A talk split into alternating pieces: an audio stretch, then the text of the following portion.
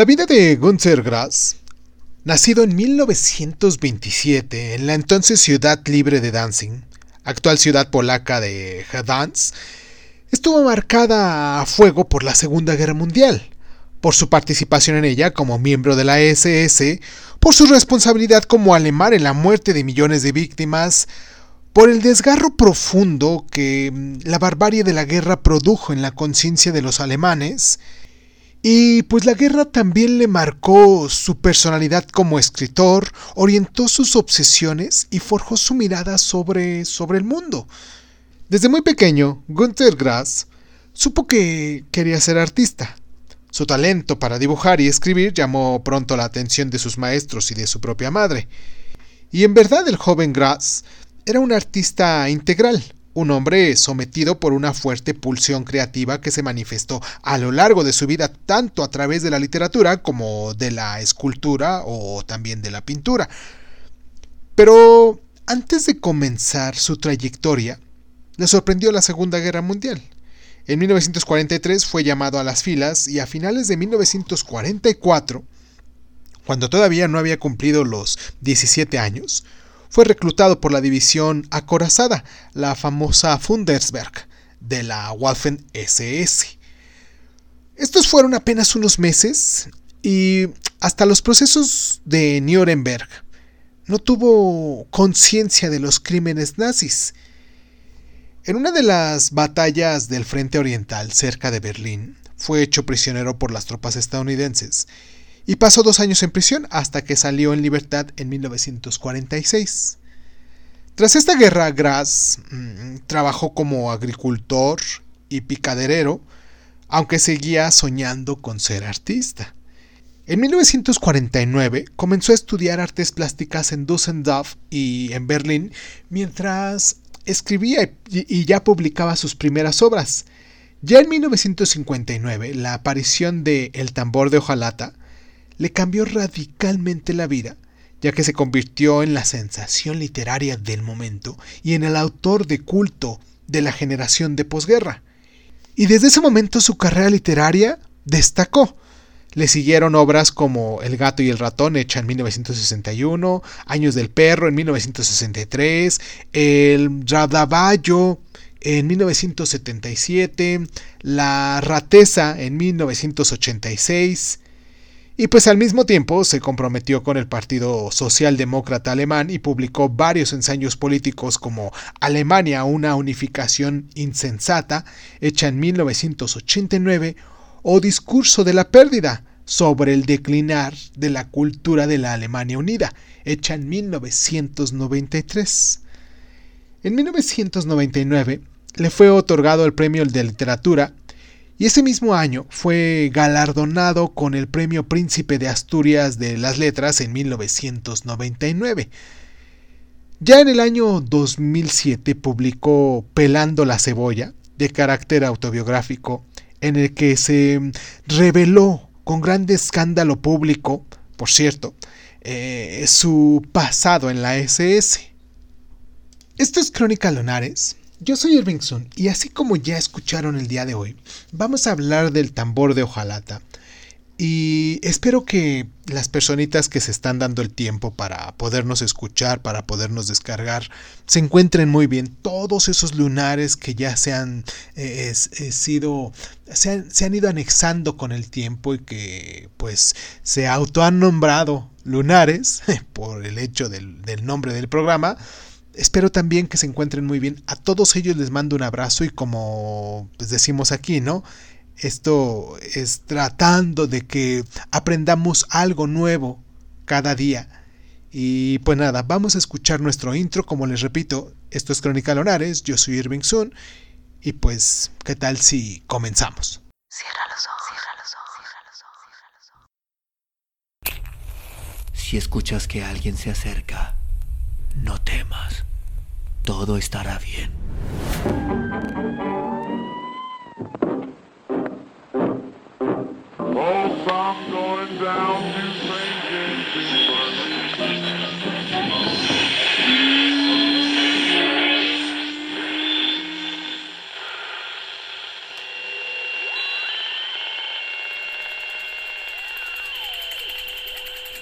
Estás escuchando, Crónica, Crónica, el lugar, el lugar donde, donde entra por tus oídos. Bienvenido. El tambor de hojalata eh, nos cuenta la extraordinaria historia de Oscar Matzenhart, personaje eh, un tanto excepcional donde, donde los haya, claro, internado a los 29 años en un sanatorio psiquiátrico. Y pues desde, desde el manicomio, Oscar nos va rememorando su vida y la de su familia, pintando de cierto modo un fresco que abarca la primera mitad del siglo XX. Pero Oscar no es ni de lejos un hombre común, ya que al cumplir tres años recibió como regalo un tambor de hojalata del que nunca más eh, dejó, nunca más se separó. Y ese mismo día decidió dejar de crecer.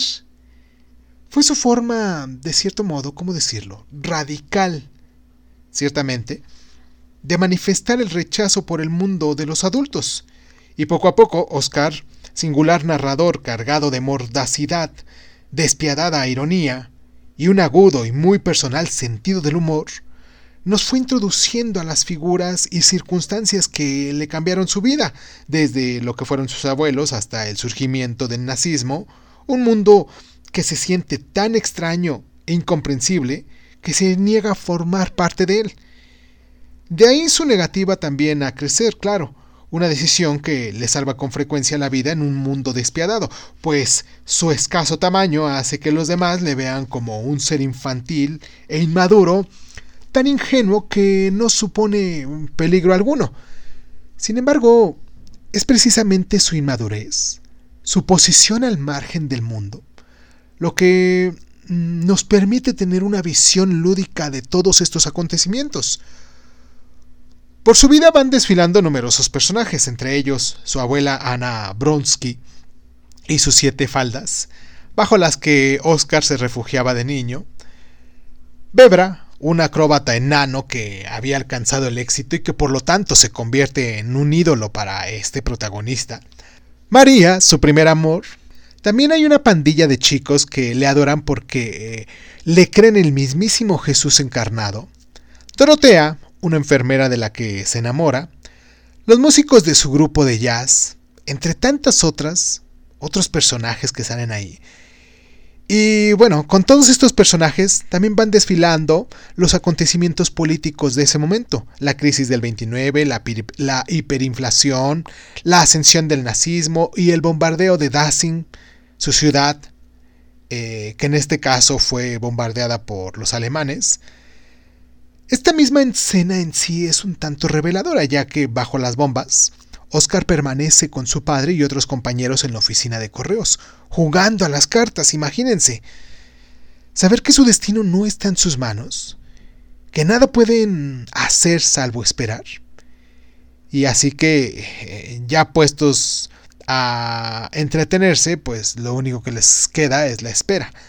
Esta novela está repleta de historias asombrosas, de divertidas anécdotas y reflexiones amargas que van retratando al pueblo alemán, su pasmo y su hipnotizada aceptación del ascenso del nazismo, su callada complicidad, su participación en la guerra y el abrumador sentimiento de culpa que siguió después en la derrota. Y pues, la mirada de Oscar es tremendamente lúcida, como solo puede serlo la mirada de un niño de indudable incapacidad intelectual que voluntariamente renuncia a formar parte del mundo.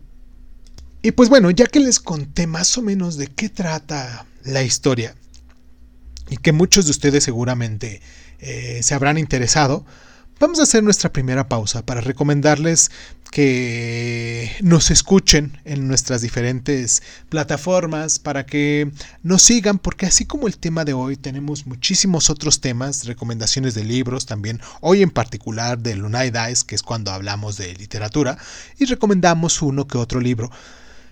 Eh, les recomiendo mucho que eh, se tomen el tiempo para descargarnos, para que pues estén con nosotros y que nos dejen sus comentarios y pues nos pueden encontrar en Crónica Lunares de Zoom, en Facebook, en Instagram, en YouTube, en ebooks, en Anchor, en Breaker Audio, en Google Podcast, Apple Podcast, en Overcross, en Radio Republic, en Spotify, en TuneIn, en YouTube. en YouTube creo que sí, nos, nos siguen descargando ahí en YouTube, también nos encuentran. En SoundCloud, en Speaker, en Radio y muy recientemente en Amazon Podcast también. Y pues nada, vamos a nuestra pausa y regresamos con algunas cosas que nos conviene hablar sobre esta lectura. Vamos y regresamos.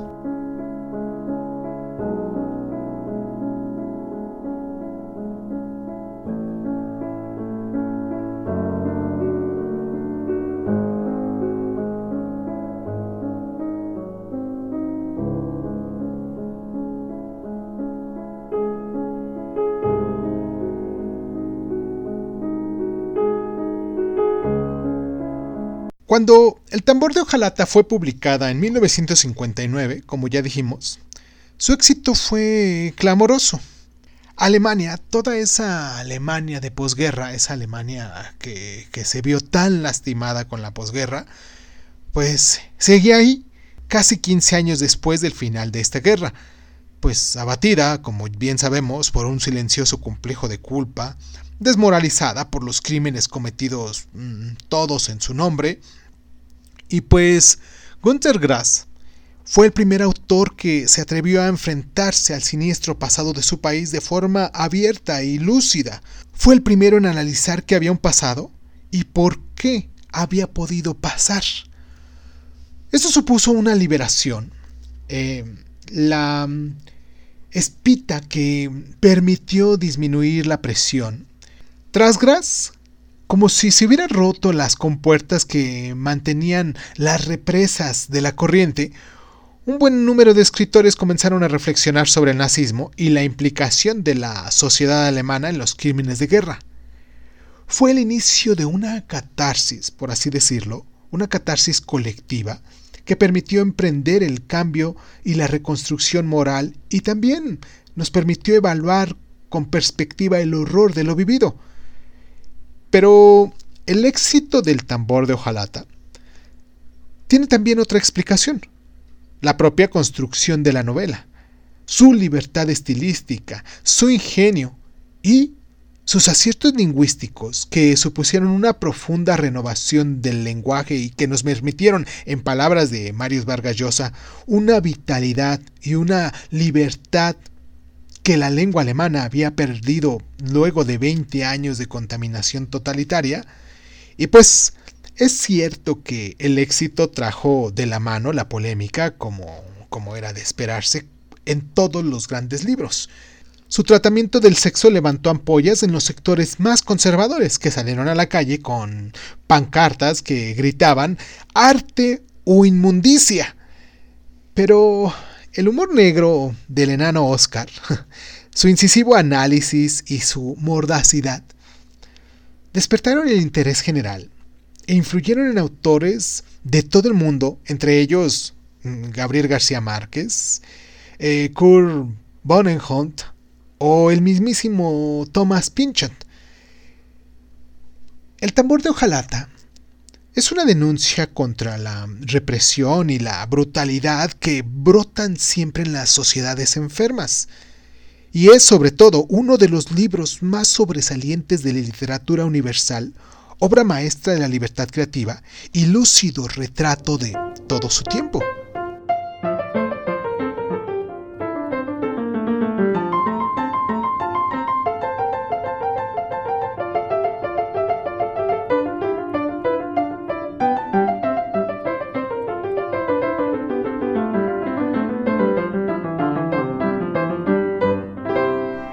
Grass ha afirmado que, cuando estuvo en el campo de prisioneros tras la guerra, coincidió con un joven llamado Joseph Ratzinger, hoy el Papa Benedicto XVI, el Papa que acaba de fallecer hace un par de eh, semanas. Ratzinger, afirma Grass, fue hecho prisionero en el campo de Bad Aldingler en el que estuve yo en la misma época. Yo conocía ya a un bárbaro llamado Joseph de mi misma edad cuya aspiración era hacer carrera en la jerarquía eclesiástica. Lo estoy viendo ahora mismo. Los dos teníamos piojos, jugábamos a los dados y masticábamos comino de la misma bolsa para distraer el hambre. él me intentaba convencer de que volvería al catolicismo, con una voz queda y algo fanática, pero yo le decía que quería ser artista, le hablaba de mujeres, pero él no quería saber nada de eso. Tenía esa manera suave, penetrante, de hablar de los que están persuadidos, de tener una creencia verdadera. No dejaba de explicarme que la Inmaculada Concepción era un hecho real. Yo le replicaba hablando mal de la Virgen y enumerándole todos los instrumentos de tortura con los cuales se había hecho sufrir a la gente, en nombre de la venerada Madre de Dios. Él, impérrito, bajo la lona, me leía textos piadosos en voz baja de un librito encuadernado en negro, y yo pensaba, Madre mía, este tío no llegará a nada en la vida. y pues unos periodistas alemanes indagaron en el Vaticano respecto a esos recuerdos de Graz, y la respuesta de la Santa Sede ha sido que eso se trata de un asunto privado.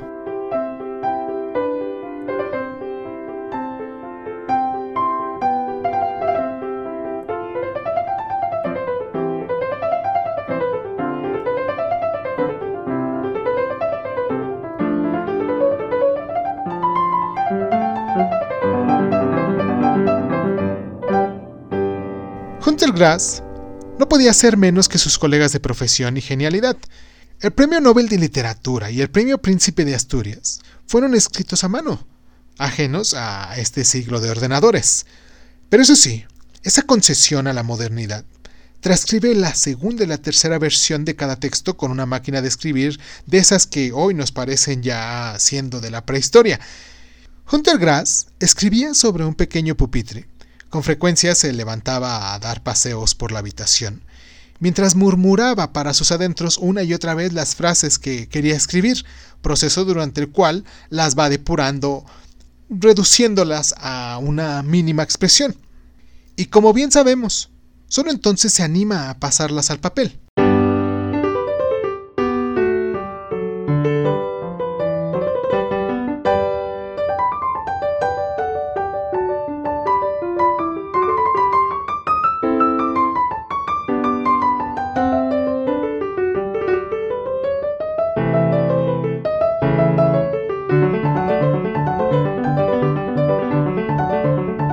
Te ha gustado este programa y quieres saber un poquito más de escritores sobre la misma época de Hunter Grass, em, también sobresale en la narrativa alemana un posterior a la Segunda Guerra Mundial llamado Heinrich Boll, nacido en 1917.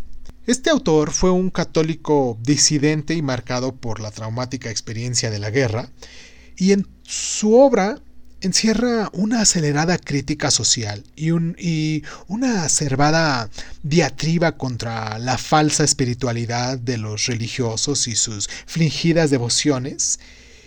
Y sus obras más apreciables son Opiniones de un payaso, un librísimo que vale la pena mucho, mucho, mucho echarle un ojo. Bueno, cualquiera de los libros que de los cuales recomendamos aquí vale la pena mucho echarles un ojo.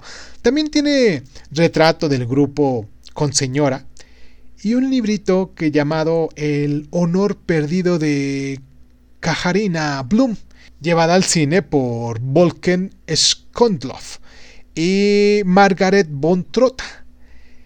Eh, también hay un norteamericano que me gustaría mucho recomendarles, llamado Thomas Pinchot, que ha sido reconocido abiertamente, influido por Hunter Glass, y es uno de los escritores norteamericanos más sólidos de, que tenemos en la actualidad. Y como con, con Grass, el estilo de Plinchot es un tanto complejo, es deslumbrante, laberíntico si pudiéramos decirlo. Una de sus obras más apreciadas es El arco iris de la gravedad, publicada en 1973 y por la que obtuvo el premio eh, National Book Award y su argumento es, es un poquito difícil de hacer en síntesis, pero bueno, hagamos un esfuerzo, ¿no? Trata más o menos de Tyrone Slothrop, un militar norteamericano desplazado en Londres durante la Segunda Guerra Mundial y que tiene un problema. Siempre que cae una bomba alemana, las famosas B2, tiene una erección. La causa está en el aislamiento plástico de los cohetes, una sustancia con la que Slothrop, de niño, sufrió una serie de manipulaciones por parte de un científico loco. Eh, los superiores de Slothrop, sorprendidos por tan anónima reacción, investigan eh, esta causa y otra de sus novelas más apreciadas es La subasta del lote 49. Cualquiera de estas dos obras que les recomendamos aquí hoy, tanto las de Heinrich Bosch, Heinrich y las de Thomas Pinchot, em, son obras mm, fantásticas, bueno, fantásticas no en el sentido de literatura fantástica, sino que son obras formidables que nos dejan una enseñanza, que aprendemos un poquito sobre la forma de vida que se tenía y pues eh, nos damos la oportunidad, si, si lo viéramos de algún modo, de contrastar con la sociedad que tenemos actualmente. Y pues nada, quiero terminar nuestro programa mandándoles un abrazo muy grande a todos esos lunares que nos han apoyado aquí en el canal, aquí en el, en el programa de Crónica Lunares de Zoom que nos han dejado sus, sus este, mm, donaciones en PayPal, que nos han buscado para dejarnos eh, sus mensajitos, sus, correos electrónicos. Y pues si tú quieres ser parte de esta comunidad, si quieres formar parte de, de nosotros y estar un poquito atentos a lo que estamos haciendo, pues te recomiendo que te suscribas a las diferentes plataformas que ya anteriormente eh, cité y pues si quieres también dejar alguna donación, recuerda que nos puedes encontrar en PayPal como, como Irvingsun, arroba Irvingsun. Así nos encuentras y puedes dejar desde un dólar en adelante lo que ustedes quieran. Y pues a todos ellos que nos han estado apoyando, que nos han estado siguiendo desde hace tiempo y que recientemente también nos han estado eh, compartiendo un poquito de, de su vida personal, a todos ellos les mando un abrazo a todos ellos les agradezco también por las donaciones que hacen y pues los espero la próxima semana. Vamos a, hablar sobre este gran libro de, de, Julio Cortázar, el libro más conocido creo que hasta la fecha. Tiene muchísimos libros muy buenos, tiene unos cuentos muy muy excelentes, pero esto creo que es el libro más comercial de él. La próxima semana vamos a hablar de Rayuela, los espero aquí en el mismo lugar, en el mismo horario y en la misma frecuencia, ¿vale? Yo soy Irving Sun, esto es Crónica Lonares, nos descargas en, en este Spotify, en iTunes y en Amazon y también en Evox, bueno, en todas las plataformas de audio y podcast, ahí nos encuentras como Crónica Lunares Sun. Yo soy Irving Sun y pues muchísimas gracias. Y los espero la próxima semana, ¿eh? No se les olvide, la próxima semana a la misma hora. Muchísimas gracias, muchísimas gracias por estar.